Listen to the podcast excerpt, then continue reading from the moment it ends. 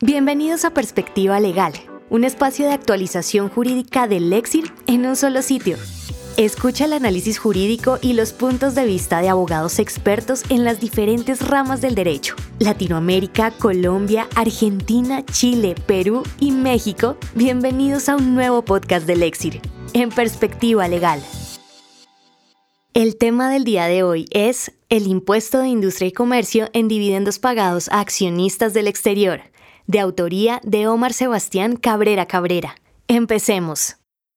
El Consejo de Estado definió las pautas para establecer cuándo la percepción de dividendos constituye una actividad comercial sujeta al impuesto de industria y comercio. Sin embargo, pueden existir dudas respecto a la aplicación de esta conclusión cuando el inversionista es extranjero.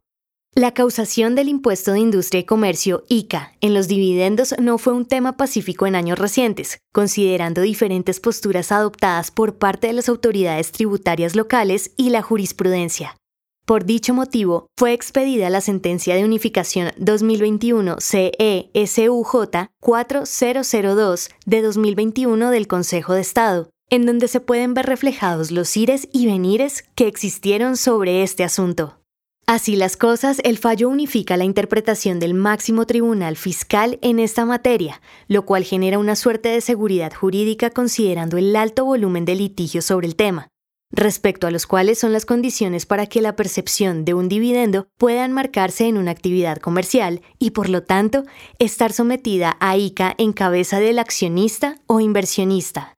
Dicho esto, la sentencia concluye de forma general y sin pretender un análisis exhaustivo que no se debe analizar de manera aislada el desarrollo del acto de comercio previsto en el numeral 5 del artículo 20 del Código de Comercio, que se refiere a participar en la constitución de sociedades como acto comercial, sino hacer el análisis de si dicha posesión de acciones se ejerce bajo el rótulo de una actividad empresarial organizada y cohesionada.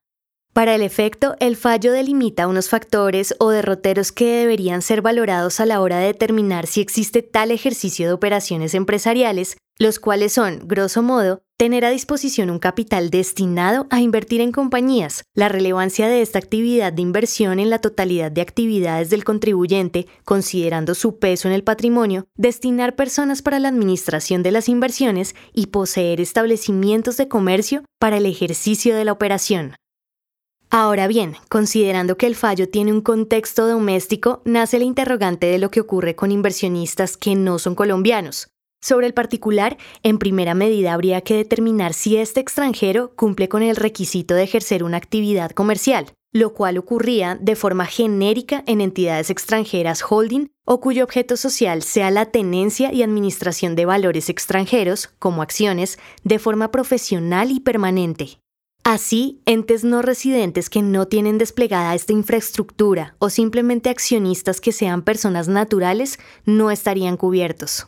No obstante, partiendo del principio de territorialidad que rige al ICA, el interrogante de gran calado que surge es si esa actividad empresarial debe ser ejercida dentro de Colombia, como quiera que para extranjeros esta dirección de las inversiones tomaría lugar por fuera de las fronteras del país y más puntualmente si un establecimiento de comercio en el territorio nacional, en donde consideramos debería, como regla general, ser ejercida la actividad dentro del país para que se deba pagar ICA. Sin embargo, la Ley 1819 de 2016 establece una regla de territorialidad que señala que en el caso de los inversionistas los ingresos se deben grabar en el municipio en donde se encuentra ubicada la sede de la sociedad en la cual se poseen las inversiones, pero se podría cuestionar de alguna manera la aplicación de esta norma, nuevamente porque en estricto sentido la actividad no se estaría ejerciendo dentro de una ciudad en Colombia, como lo exige el hecho generador del impuesto. Artículo 32 de la Ley 14 de 1983.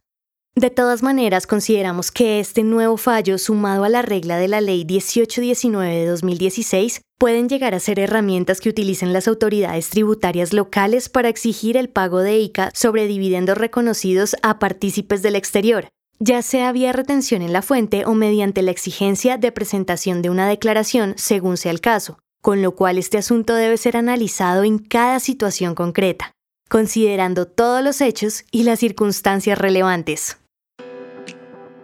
Omar Sebastián Cabrera Cabrera es magíster y especialista en tributación de la Universidad de los Andes. especialista en Derecho Económico Internacional y abogado de la Universidad Externado de Colombia. Actualmente es gerente de impuestos en PricewaterhouseCoopers Colombia.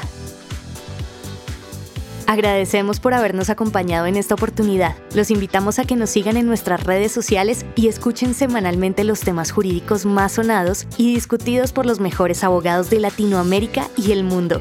Perspectiva Legal del Exir, una marca de Legal Solutions Group Colombia.